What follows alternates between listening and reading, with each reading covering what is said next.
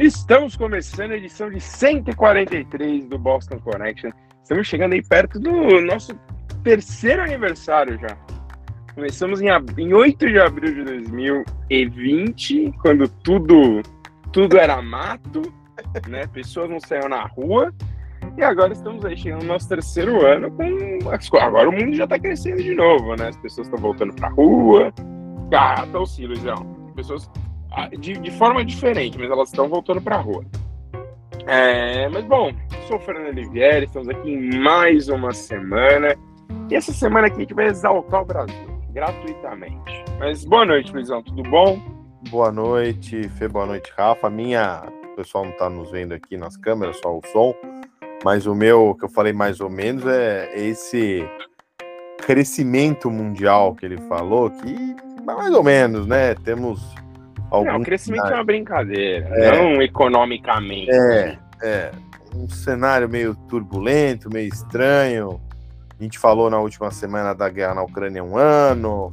É, a gente não sabe como vai a, a, política lá da China vai reagir com novas ações do governo Biden nos Estados Unidos. Aqui o Brasil querendo ganhar mais importância no mundo e faz muito bem. Então, um cenário um pouco turbulento tal, mas as coisas parecem que estão se encaminhando, sem dúvida nenhuma, depois do nosso histórico 8 de abril de 2020, menos de um mês depois que a OMS declarou pandemia, né? Que documento histórico que é o nosso podcast. É, dá pra, dá pra ver a evolução humana nesse podcast. sim, sim. Saindo do. No meu caso, mais ainda, porque eu saí do porão e fui morar no estúdio. Então, assim, já é uma grande evolução. Exatamente. Mas boa noite, Rafa. Tudo bom com você? Você que já está aí no seu, no seu cigarrinho, né? Então, e aí, Rafa? Seu, seu destaque inicial para mais uma noite de Bolsa Connect. Tudo bom, Fê? Tudo bem, Luiz? Foi um prazer falar com vocês. E, cara, você está falando no começo do podcast, a gente começou, a gente não sabia nem se ia ficar vivo. Porque o vírus era completamente desconhecido, ninguém saía na rua, aquela coisa toda, todo mundo depressivo. Agora a gente está chegando perto da edição 150 e a gente passou no Brasil pelo carnaval. Carnaval selvagem.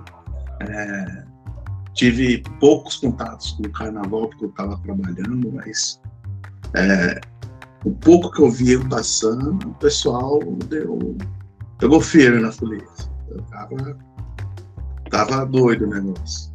Então, é, a galera tava empolgada no carnaval aí. É, empolgou, empolgado. Então, do ponto de vista no geral, a gente tá no lucro, né, cara? Estamos vivos, mais três anos é. depois. a gente. Mas... As coisas melhoraram. Passamos pela pandemia sem sustos, né? Isso é, é uma coisa bem importante. As coisas, de um modo geral, estão voltando paulatinamente à normalidade. É, falar em Covid, tem a nova geração de vacinas aí, quinta dose veio, é, não tem, ela não tem mais segredo de, de presidente. O Zé Gotinha tá aí, todo mundo toma vacina. Cara, o Zé Gotinha voltou. O Zé Gotinha tinha sido demitido do governo. Pobre Zé Gotinha. E fico feliz de ver o Zé Gotinha. O Zé Gotinha sempre lembra a, a vacinação de poliomielite. Sim, que é fundamental, né, cara? E, então, as coisas estão melhorando, assim. Não tá bom? Não tá. Melhorou. Aquela coisa Cara, gostinho passa... doce. É, eu acho que passa, Rafa, uma impressão de normalidade. Eu lembro que a gente comentou isso quando o Biden foi eleito meses depois. Não é que, nossa, as instituições voltaram a funcionar, que tudo está maravilhoso. Não, pelo contrário, tem muita coisa para se fazer. Mas passa a impressão de que, sei lá, pô, tem um problema aqui, tem um problema ali, é, tem um acerto ali, um outro acerto ali, mas, tipo, parece que ficou normal agora sei lá, o Lula não vai sair na, na TV e falar assim, eu não sou coveiro, entendeu? Ou, ou, sei lá, vai chamar Globo de Globolixo, esse tipo de coisa. Não, não vai, vai, ser né? É, Você vê, exato. aí as, as nossas autoridades estavam preocupadas com a tragédia do litoral de São Paulo. É um grande avanço já. Não tem. Sim. E, e um ponto aí, só aproveitando que a gente falou carnaval, queria mandar o excelentíssimo Kim Kataguri tomar aquele lugar. Agora ele quer fazer uma. Ele quer dar o direito dos bairros votarem se querem ou não ter carnaval. Cara, que coisa patética isso. Carnaval é uma festa de rua, as pessoas vão para a rua. Eu sei que você vai gostar disso, Luizão, mas você não tem carnaval, então não enche a porra do saco. Tem, tem aqui no perto em Moema tem o bloquinho infantil. Um, um bloquinho infantil, pelo amor de Deus. Bloquinho infantil. É, é, assim, eu concordo com você nesse ponto. Assim, São Paulo é, melhorou muito a questão. Não melhorou, digo, na festa em si, mas aqui antigamente, sei lá, falando de uns 15, 20 anos atrás, no carnaval a cidade ficava as moscas, né? O pessoal viajava, tudo, e não tinha bloquinho, não tinha nada. Tinha bailes em clubes e tal, mas ocupação de ruas a gente não tinha. É, os bloquinhos retomaram com muita força, acho que não me engano, uns 10 anos, né, Rafa? Eu acho. E, é. e... Mas assim, eu acho que é, em alguns momentos, que nem nesse ano a gente teve aquela, aquele bloco da Glória Groove, não é? Lá na Faria Lima, teve que ser encerrado mais cedo, se não me engano, porque. Não, mas aí foi encerrado mais cedo por velhos problemas de pessoas brigando, não, não, por sim, de roubo. Estavam estimando 50 mil pessoas, apareceram mais de 100 mil, pelo que eu li, né? Foram meio milhão de pessoas na galera. Então, então, aí eu acho que aí falta todo um trabalho das autoridades de falar: olha, aqui nesse bloco cabe, sei lá, 100 mil pessoas e não pode deixar entrar todo mundo que quer. Não, mas não tem como fazer, Luizão. Aí isso aí é. você vai ter como fazer. É uma festa da rua. Então, e aí vai ter que encerrar mais cedo. Não, não. Porque, não, não, mas o, o isso é, aí, aí o senhor tá sendo leviano. Não, tô sendo leviano. Que você leu manchete. Tá? O problema desse bloco foi violência, porque tava tendo um excesso de brigas e quantidade de assalto. Bom, mas, o que bom, eu acho. Você concorda que, que se tomar uma, um volume, você tá com efetivo de, de, de segurança lá para controlar, entre aspas, 50 mil. E aí surgem meio milhão de pessoas, aí o negócio pode e, Luizão, e outra coisa, se estavam esperando 50 mil, esperaram errado, porque eu tenho um aplicativo chamado Blocos de São Paulo, e esse aplicativo esperava de 100 a 500 mil pessoas nesse bloco. Falei, as autoridades erraram. Então, mas... assim, mas o que eu faria era. Eu acho que o Parque de Ibirapuera é grande demais para ter só um bloco. Talvez eu faria dois blocos do Parque de Ibirapuera, um na rua, como é feito hoje, e outro sabe, dentro do parque, ou um canto do outro lado lá do parque, para causa do som. Para não pensar na Faria Lima de 500 mil pessoas. Porque, tipo, não vai ter um de 500 mil pessoas em Pinheiros. Mas eu levaria talvez um, os maiores para locais que você tem, tipo, que você não tem rua ou que você tem mais espaço de pessoas, porque ali só tem avenida. É, o carnaval aqui nesse ano, como o, Rafa também falou, o pessoal tava com aquela energia, porque foram dois anos sem festa, tá? o pessoal já tava naquele pique. Além disso, as autoridades aqui de São Paulo, da cidade de São Paulo, o Ricardo Nunes, né? Demoraram muito para organizar essa coisa, né? Blocos estavam reclamando de é, falta de é, comunicação, é, resoluções que não vinham. Foi meio que definido muito de última hora. É, foi definido no meio de janeiro. É que alguns perderam as datas, por isso que eles ficaram também reclamando. Por exemplo, tem um bloco extremamente famoso, não é o do Caetano, mas é um outro muito famoso. Morobló? Não, não, não é o Monobloco, o seu bloco. Não é o Tarado Nível C, era um outro que perdeu a data. Era um dos blocos mais famosos do São Paulo e não pôde desfilar. Porque perdeu a data de inscrição. É. Então, assim, o que eu acho que a prefeitura deveria começar a fazer? Acaba o carnaval desse ano, faz igual a escola de samba. Você Sim. começa a preparar o ano que vem. Sim. Porque, Porque é muito tem questão de data, organização. Economicamente é ótimo a cidade. Sim, mas eu sou amplamente contra. E aí o Rafa falou depois, mas eu sou amplamente contra ah, nesse bairro não pode ter carnaval. Cara, é festa de rua. Uma, das coisas mais legais do carnaval, assim, você não tem que fazer debaixo de um hospital ou do lado de um asilo, por exemplo. Mas assim, ah não, Pinheiros agora votou que não quer ter mais. Porque desse jeito as pessoas vão sempre votar não, porque um monte de gente não quer. Pinheiros é um bairro que mistura velho e jovem, adoidado, então vai ser uma guerra. Ah, então Pinheiros vai mais ter carnaval. E é um dos centros de carnaval da cidade. É, e, e, antes de o Rafa, Rafa dizer, é, esse projeto do Kim também é meio, meio burro, a meu, a meu ver, Porque, por exemplo, em bairros onde concentração de muito idoso, vai, algumas regiões de Moema, que é onde eu moro, tal, perto de Moema, cara, não tem interesse do, do bloco desfilar aqui, ele vai desfilar onde ele Exato. tem dinheiro, centro, tal.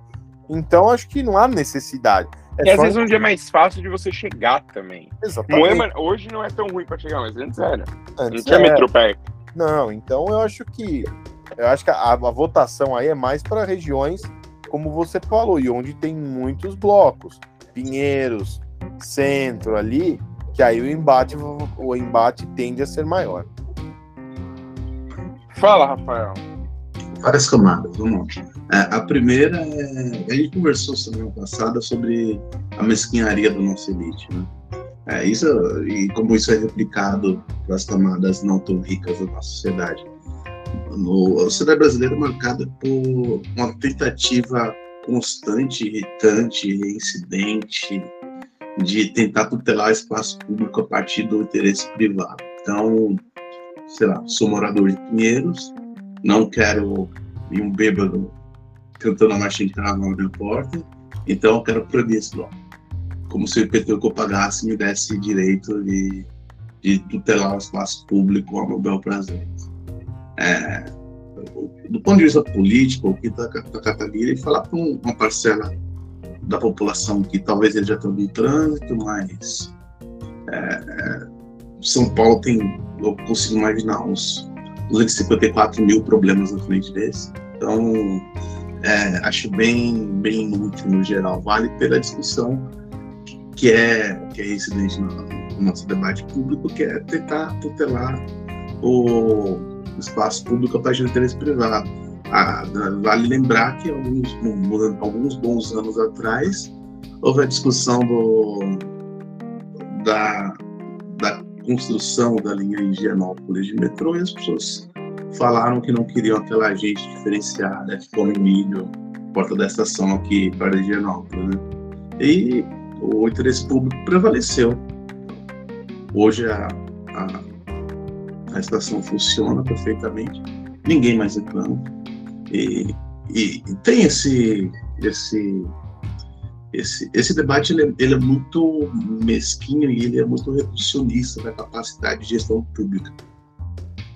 Porque é, as pessoas, por exemplo, você, um exemplo clássico, durante a gestão Haddad teve aquela redução da velocidade no marginal, teve um bom resultado, o número de mortes diminuiu muito no trânsito, no trânsito violento na cidade, é, o número de, de garrafamentos com todas as outras medidas da prefeitura acabou mudando, e só se discutiu o limite de velocidade marginal porque é aquela coisa de falta de senso de comunidade entre as pessoas. Eu tenho meu carro para PVA, eu quero dirigir a 30 por hora e que se dane o resto da sociedade. Então, isso é um, um problema. Alexandre Preto que o diga. É, é reducionista e, e, e, cobra um custo político muito caro quando a gente pensa num, numa, em gerir uma cidade do tamanho de São Paulo, que deveria ser muito mais profundo e rico debate. Assim. Só que quando a gente entra nessa e discute apenas o, o, o, limite de velocidade marginal, a gente parece uma cidadoca. Então, o, o limite da gestão municipal no Brasil, o debate que é fomentado por todo mundo, inclusive pela imprensa, é, é uma cidadoca. Pode ser, uma, pode ser a maior cidade da América do Sul, pode ser tudo isso que a gente sempre exalta de São Paulo, mas o debate é babaca, é reducionista, é bobo, então, eu, eu, sou bem contra isso. É, então, acho que, que essa discussão é besta. Agora, sobre. Que a gente está falando mesmo depois do, do carnaval? Do, do, a gente falou do Kim, falou de outra coisa que me chamou bastante atenção, que eu, eu empolguei na, na crítica do debate. Como a gente tá agora? Agora você me pegou, porque a gente tava falando do carnaval. Ah, não foi do, sobre o. Foram ah, sim. sobre a pandemia, não é? Não, era, um, era, era, um outro ponto que eu queria puxar a partir dessa coisa do debate. O, o, a prefeitura começou a fomentar o, o, bloquinhos e o pau o carnaval foi a do Haddad. E aí nenhuma outra prefeitura que veio depois dele é, fez o contrário, continuou, sabe, é, continuaram incentivando os bloquinhos, alguns com mais ou menos competência, mas é, é do jogo. Só que é uma coisa interessante, São Paulo tem uma, uma, uma dinâmica muito própria e, e é muito fácil fazer placar algumas coisas, né? O problema é que coisas incríveis e fantásticas às vezes acabam esbarrando, e aí sim a gente está falando do, do, da coisa do, do, bloco da Glória Groove, dos problemas enfrentados no, no carnaval daqui, que é esbarra na competência do poder público. Se você, para pensar, uma regra histórica anos atrás, a, a Marta, quando teve a virada cultural, foi um sucesso durante muitos anos. Hoje as pessoas chamam de cilada cultural, porque o poder público falhou reiteradamente é, em garantir às pessoas um mínimo de sensação de segurança para você ocupar o centro da cidade e alguns bairros à, à noite. O evento ainda existe, mas em, menor escala, muito menos é, influência no calendário cultural da cidade. Isso pode acontecer no carnaval, se o poder público for competente. A gente está falando de uma festa que, que traz muitos turistas para São Paulo, para gerar muito dinheiro para a cidade, e que, que, tem que ser preservada. E eu não sou especialista em segurança pública, mas a gente paga é, pessoas que devem pensar no melhor a gente fazer isso. Então essas pessoas têm que ser cobradas. Não é. Cara, não, aproveitando esse seu ponto aí, Rafa, é, eu acho que a gente deveria. Aí eu não sei se ter um braço da, da polícia junto com a prefeitura para isso mas a gente tem no Brasil, aí vai falando mais de São Paulo, uma dificuldade muito grande de organizar eventos, seja campeonato de futebol. É, eu vou dar um exemplo: domingo tinham 52 mil pessoas no Morumbi, e era o que estava saindo do estádio ali na Jorge João tinha carro vindo atrás de mim. Cara, com milhares de pessoas se deslocando pro metrô, tinha carro vindo na rua. Pra dar uma merda, isso aqui tinha taxista querendo sair no meio da multidão assim que o jogo acabou. Pelo amor de Deus. E uns trouxas dentro do táxi lá pagando pro carro ficar parado e a gente passar. Então, assim. É...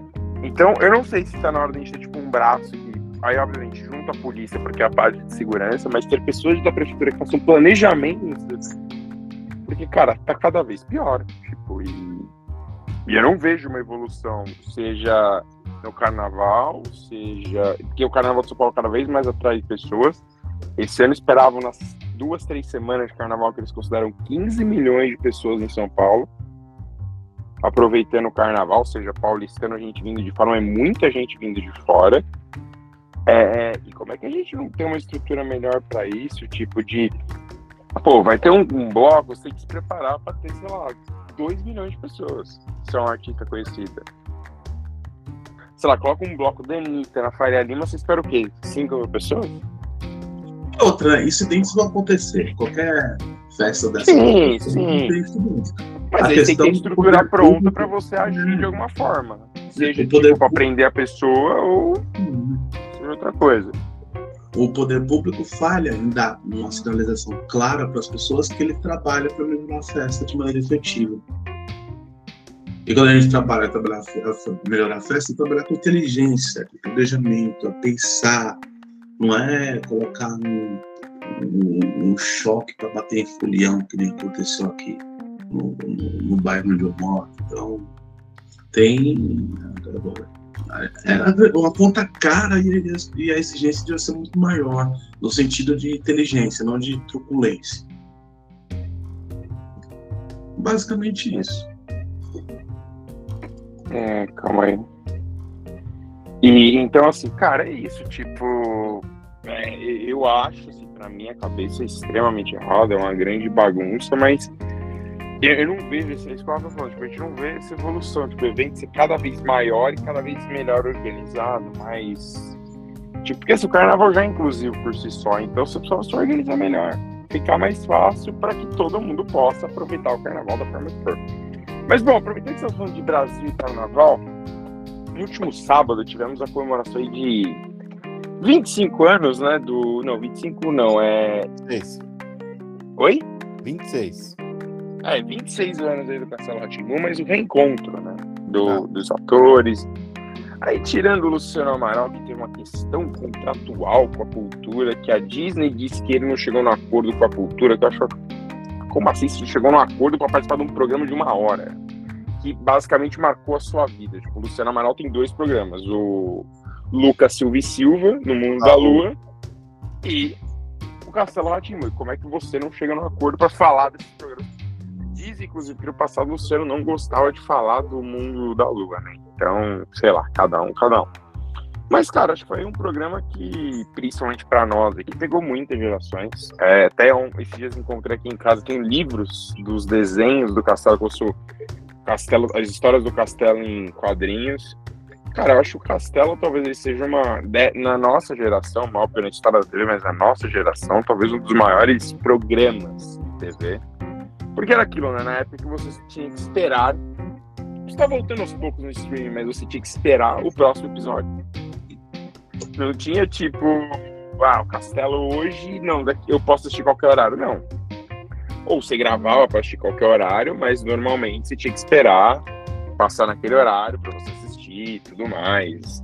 Então, assim, acho que foi. Cara, eu vi pedaços, ainda não vi inteiro, mas acho bem legal. Ainda o Castelo ter essa cultura viva, né? Tipo, depois de tanto tempo, mas principalmente o Castelo Ratimbun ser o que o Castelo Ratimbun é, a importância do Castelo é, e mostra como nossa produção audiovisual e Carla Zambelli aprova isso, é, como o audiovisual brasileiro é incrível, cara. E, e aí as pessoas ficam, ai, que o Harry Potter, ai, porque não sei o que. Cara, são coisas muito boas, tipo, muito bem produzidas, muito bem escritas, mas por que, que o Castelo não pode entrar nessa discussão?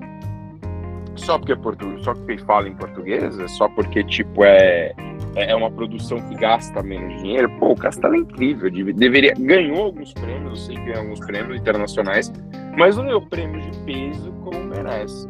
É, o, o Castelo, a gente brinca que às vezes, mas, por exemplo, as telenovelas da Globo, é, cara, são produções de muita qualidade. Não fica atrás de nenhuma série norte-americana. O pessoal gosta exaltar séries, por exemplo, ah, porque eu vi uma série coreana que eles falavam em coreano arcaico. E, e no fim do dia, tipo, esquece. Cara, a gente tem produções incríveis. Outro exemplo, além do Castelo, mas o, tem o Sob Pressão na Globo, que é um, uma série da Globo sobre médicos no hospital público, e, cara, que conta, por exemplo, histórias da pandemia. Cara, que é incrível. E se, eu garanto pra você, se ela chamasse Under Pressure e fosse com Pedro Pascal, nossa. E as pessoas vão estar comentando, tipo, nossa, você assistiu outro episódio de Under Pressure? Oh my God! Se for aquela frase que ele falou, é isso, entendeu? Eu, por exemplo, tipo, eu acho Friends um, um, um seriado fraquíssimo. E Friends não, mas é do que, tipo, grande família, dá um pau em Friends. É outros seriados, dão, mas assim, as pessoas só porque falam inglês, ai oh, não, porque esse seriado é amazing. Isso me irrita. Mas agora eu não vou falar eu primeiro, você primeiro, Luizão. Rafa, você. Por que, que a gente não valoriza o Brasilzão? Cara, mas eu acho que tem um pouco a ver também da de um prazer natural. O mundo é mais globalizado, a gente tem mais acesso a, a outros produtos. E, e tem aquela velha máxima do, do grama do vizinho sempre parece mais verde. Né? Então tem, tem esse lado também. Por outro lado, é, eu tenho a impressão que alguns produtos de excelência da nossa audiovisual atualmente eles estão um pouco mais restritos do que no passado. É, tem muita coisa incrível no, no streaming da Globoplay e isso é replicado é, a conta gotas na TV aberta. Mas antes tinha mais espaço para o que eu chamo de ambição artística na, no nosso audiovisual. Vale, você citou bem, hoje tem um castelo que é, que é da cultura daqui de São Paulo, né, Globo, que marcou a época que é maravilhoso, incrível, é inventivo, é bem feito, é bem dirigido, bem escrito, sabe? É, é um negócio próspero, mágico para para a faixa etária direcionada e marcou gerações, as pessoas lembram muito carinho até hoje. E a programação inteira da cultura tem um pouco disso, né, de, de excelência. Eram, eram programas incríveis, é, educativos no melhor sentido da palavra, porque eles eram muito divertidos. A gente fala do Castelo de mas tinha tinha estudo, tinha Globo Globo, tinha muita coisa muito bacana. E tinha, um, tinha vida além da Globo, né? Se você pegar as novelas do Walter assim, na extinta saudosa manchete, é, aquilo ali, aquilo ali é, pautou e, e serviu de, de tendência para a própria, própria Globo se retroalimentar de, de criatividade. Né? A Cananda do Japão, Chica da Silva, o próprio Pantanal que a, que a Globo fez agora, um remake. Então, tinha mais espaço para esses caras, de, tinha mais espaço para ambição, para experimentar, tinha um pouco mais de. Das, nas direções das televisões, tinha um pouco mais de, de curadoria, de interesse em, em, fomentar a cultura. Porque a gente estava conversando outro dia sobre cinema, que o audiovisual tem esse problema, né? não, não é um problema, é uma característica própria dele. A, é, a indústria, mas não é a cultura e a arte. Então, é, a gente tem que tentar é, equacionar esses três lados para ter um produto que seja sucesso de, o famoso sucesso de público e crítica. E, e cada vez eu vejo com gente com coragem para bancar algumas coisas, porque os números começaram a, a ditar o que, o que tem que ser feito. Então, a gente tem, e nisso a gente perde bastante, porque ao invés de a gente investir num formato novo, num programa, por exemplo, a gente compra um formato de uma empresa estrangeira e faz a nossa versão aqui e, e tenta emplacar o sucesso. E os, sabe, tem um milhão de exemplos recentes dessa, dessa, dessa compra desenfreada de, de formatos estrangeiros aplicados aqui, que vão desde show de calor de crianças, agora tem as pessoas que cantam fantasiado no Globo, é, a coisa toda de cozinha. Não estou falando que as, as coisas são ruins, ruins, mas talvez se fomentar uma ideia daqui fosse mais interessante, talvez muitas vezes até mais barato do que pagar o, o, aluguel da suposta aposta certa que se paga quando a gente compra um formato estrangeiro. Você, você chega num executivo de TV e fala, ah, tem aqui esse show de calores para acessa 50 países, você tem que pagar X, é, tenho certeza que vai placar com sua pesquisa aplicativa aqui, aqui, aqui, e aí o cara se é seduzido por isso. Agora, se você chega com uma ideia, é muito mais difícil de vender. Então, é, tem essa barreira. Falta gente do ramo, assim, na minha opinião, para bancar. Fala, não, vou apostar nesse, nesse, nesse roteirista aqui, nesse realizador audiovisual, porque eu gostei da ideia dele. Vamos ver o que dá. Tem isso aqui, e agora, agora tendo uma grade e tal, vou colocar esse, esse produtinho aqui, vou passar um remake ali, vou.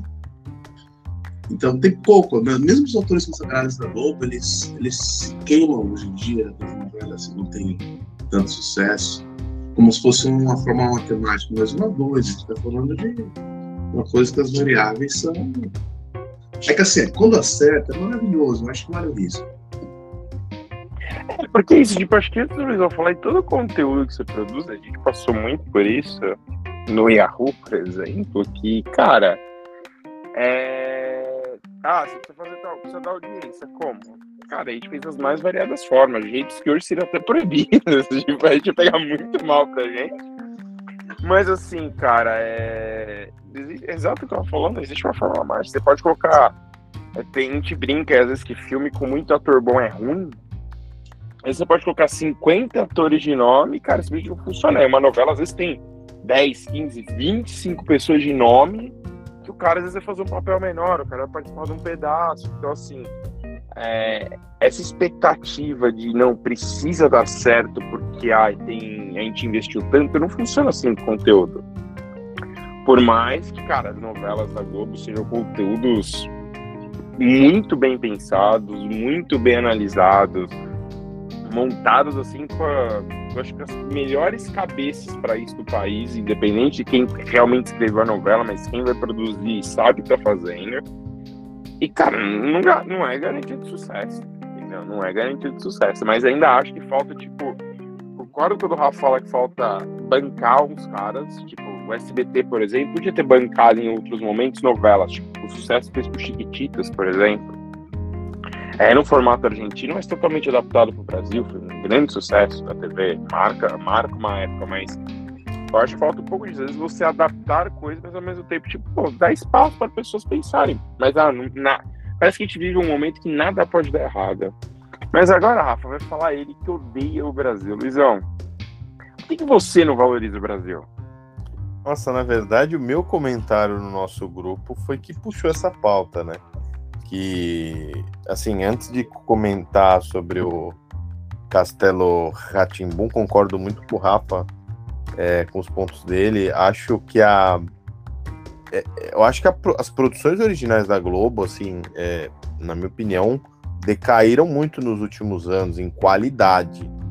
É, não é que é um saudosismo tal, mas particularmente eu acho esse Masked Singer constrangedor para uma emissora como a Globo, que já tem programas excelentes, é, eu acho um nível fraquíssimo, um programa fraquíssimo. Abaixo da, da crítica. Se fosse na emissora de Osasco, daria traço esse programa. Daria traço. Agora, como é a Globo, é aquela, é aquela audiência por osmose, né? Que é, aqui no Brasil é muito comum. O cara não sabe o que canal ele deixa na TV. Ah, põe na Globo. E fica lá. Fica a TV ligada lá, nem sabe o que está o que tá sendo exibido. É, aqui a nossa, a nossa cultura de São Paulo é, é uma das melhores emissoras do mundo, não tenho dúvida disso. Ela já recebeu vários prêmios pelo conjunto da obra, pelos programas principalmente dedicados ao público infanto-juvenil. É, isso é uma marca histórica da emissora. E o Castelo, eu acho que no próprio especial que eles tiveram no sábado, eles foram muito felizes quando eles falaram que Acho que tudo deu certo ali, foi um alinhamento dos astros, né? Tudo deu certo. Se a gente teve dois caras que eu acho gênios da comunicação do Brasil, que é o Flávio Souza, que estava por trás do, do antigo Mundo da Lua, e o Karl Hamburger. Dois gênios, gênios. E, e o elenco espetacular, né? Espetacular. Você tinha caras consagrados como o Sérgio Mamberti, que o filho dele fez uma homenagem lindíssima no especial, que todo Sim. chorou pra caramba. Foi emocionante, um negócio de louco. Você tinha a Rosi Campos, atriz conhecidíssima, talentosa. Você teve o Pascoal da Conceição, que é o Abobrinha, doutor Abobrinha, que depois veio ficar famoso representando o grande Mário de Andrade. E, e, outros. E, aliás, belíssimo nome, né? Tipo, o nome dos anos realmente século XIX, né? Pascoal da é. Conceição. É, e é um excelente ator, sabe? Então, e uma coisa que você vê como a gente nem se ligava nisso, mas é uma coisa muito, import, muito importante, muito importante. O ator, agora me fugiu o nome, o ator que fez o Bongo, ele comentou no especial que, cara, o Castelo é dos anos 90, né? Então, essa discussão racial que a gente tem hoje, que é muito comum e muito e excelente, tem que Eduardo ser. Eduardo Silva. Eduardo Silva, muito obrigado. Ele falou que muita gente, é, na época, veio falar: pô, mas que legal um negro não ser representado como malandro, como bandido e não sei o que lá. Era um entregador de pizza super alegre, super motivado, tal, e que trazia é, coisas da cultura africana e não como um marginal ali. Teve. A gente tinha os personagens que tinham a ver com o folclore aqui do Brasil. É, assim, muita cultura musical, é, literária, teatral. A menina que, que, fez a Biba também. Personagem principal, falando se emocionando como como ela foi importante para muitas meninas negras anos, anos depois. É, cara, o Cássio Escapim, acho ator de primeiríssima qualidade, fez trabalhos fantásticos. E, e assim, e a gente vê a produção naquela época, excelente, os efeitos especiais, maquiagem, figurino, é um patrimônio do nosso país isso aqui. E, e mesmo para quem não teve contato com isso, vale a pena você rever, porque continua muito atual algumas questões lá, principalmente a parte, a parte cultural, né? Que eles ensinam de um modo fácil e é muito legal, muito legal. E, e assim, e a, e a Rede Cultura, historicamente, ela é, para mim, disparada a melhor emissora nessa questão de, de ensinar, né? Vocês falaram aí do X-Tudo, do outros programas aí, é, teve teve de ciências também, que agora não me lembro qual é, Mundo de Bigman, que aí era dos Estados Unidos, mas programa espetacular, espetacular. O Mundo de Bigman era legal, sabe? Porra, muito bom. Então, assim, e a, a Globo, a gente, pô, é excelente, é a excelência deles, né, com programas de, de várias categorias, o Rafa gosta muito do Globo Rural, meu, meu irmão também gosta muito, Rafa. Você não está sozinho nessa. Ele gosta muito. E, e, sempre também teve programas infantis muito legais a Globo. Mas eu acho que a cultura foi muito além dessa questão de ensinar as crianças, né? Ensinar de um modo divertido, de uma forma correta. E, pô, e você aprendia química, física, história, literatura, porra, com o maior prazer ali. E, e assim, a gente tem que se orgulhar, porque uma emissora desse tipo, num país como o nosso, que infelizmente a cultura sempre foi meio. É, fica um assunto meio discutido de lado, não, não dando muita importância. Eu acho que é motivo de muito orgulho para a gente ter uma TV como a cultura aqui no nosso país, e assim, uma das melhores do mundo, seguramente. Segura... Então aí cai esse discurso, essa falácia que o Fernando e o Rafa sempre, sempre jogam aqui, que eu odeio o Brasil, eu amo o Brasil. E, e assim, a cultura é um símbolo Brava. Eu amo a TV Cultura. Amo a TV Cultura. E, a, e a cultura Brasil na essência. É o Brasil na essência. E aí encerra essas críticas. E uma crítica. É, realmente, a, a, audiência da cultura é o Brasil na essência mesmo. Tô TV Cultura, para quem é de fora de São Paulo, principalmente, não vai saber, não vai lembrar.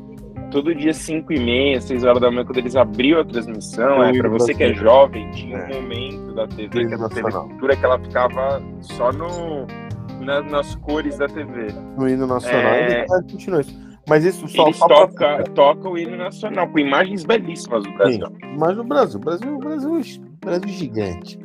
E essa questão só da audiência, só para encerrar, isso é muito importante porque a, a, a, gente sabe a audiência da rede cultura de uma forma geral sempre foi muito baixa, né? É, mas aí ali tinha aquela equação que vocês bem resumiram, é a questão de vamos bancar isso em nome de algo maior. Porque é uma emissora, querendo ou não, uma emissora pública. E quando você tem uma emissora pública, o seu a sua visão, pelo menos eu entendo assim, é diferente de uma emissora puramente comercial, como Globo, SBT e todas as outras aqui. É, então acho que a audiência sempre vai ser importante, claro.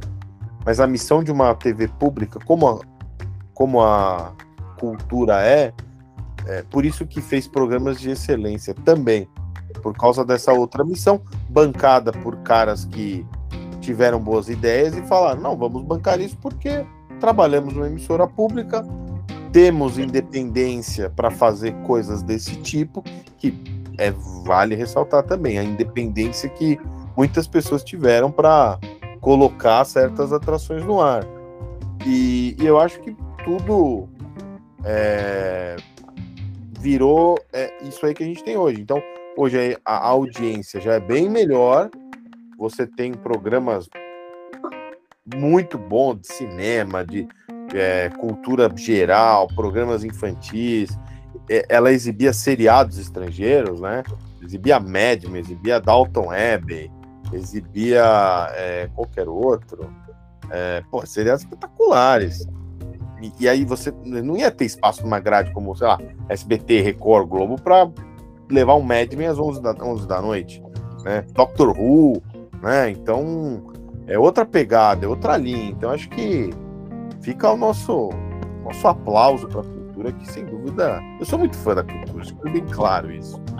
E Friends não é. Só fazendo uma, uma, uma pesquisa rápida, é, a cultura teve, chegou a ter 12 a 14 pontos de média com o, o Castelo Rá-Tim-Bum. Então, assim, para a cultura, Estourando. realmente um. Sábado à noite, tá né? Estourando, exato. Estourando, estourando, estourando. E tem, tem uma coisa que eu acho muito legal que a gente tem dois, duas grandes escolas de televisão no Brasil. A Globo e a Cultura. A Globo, pela excelência, estética, formar um produto maravilhoso e tal. Eu gosto muito do, da escola da cultura porque ela é vanguardista. A gente está falando do, do sei lá, de muito, destacando toda a programação infantil, que merece muito destaque.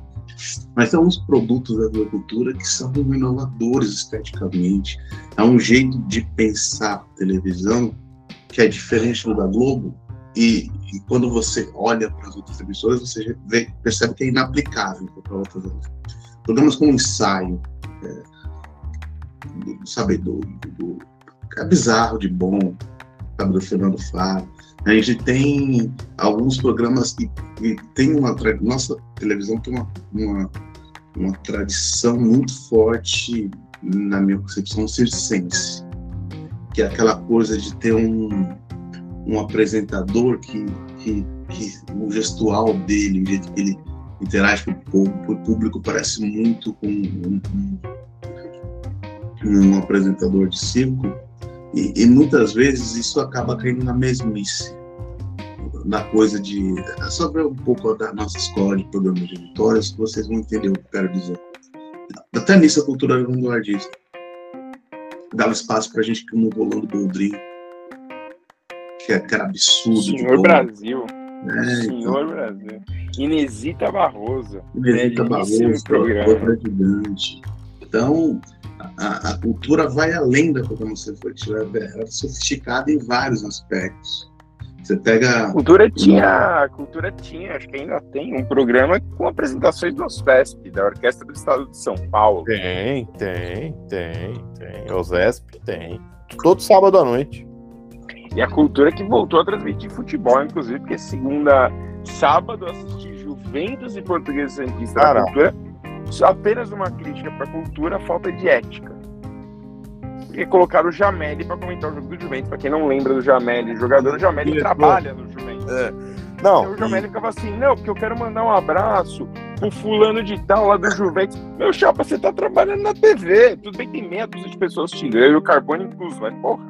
Ah, não, e além disso, desculpa cortar, mas além do, do futebol, automobilismo, Fórmula Indy, Liga Europa, NBB. Então, é uma, é uma programação variada e eu acho muito boa. Se você pegar os, os principais artistas brasileiros, final dos anos 90 até ser 2010, todos, todos tocaram no Bem Brasil. Bem Brasil, excelente. Nossa. E o Bem Brasil, bem, bem lembrado, inclusive, o Alfa era gravada no Sesc Interlagos. Palco, que era maior. É, que era o palco maior e, cara, era incrível o Bem Brasil. Tinha aquelas duas incríveis, já foram vários shows legais no Bem Brasil. Só do, do nosso querido e saudoso Chores, Charlie Brown, os três shows do Charlie Brown ali. E custava, tipo, sei lá, era o preço pra entrar no Sesc, não tinha um ingresso separado. né?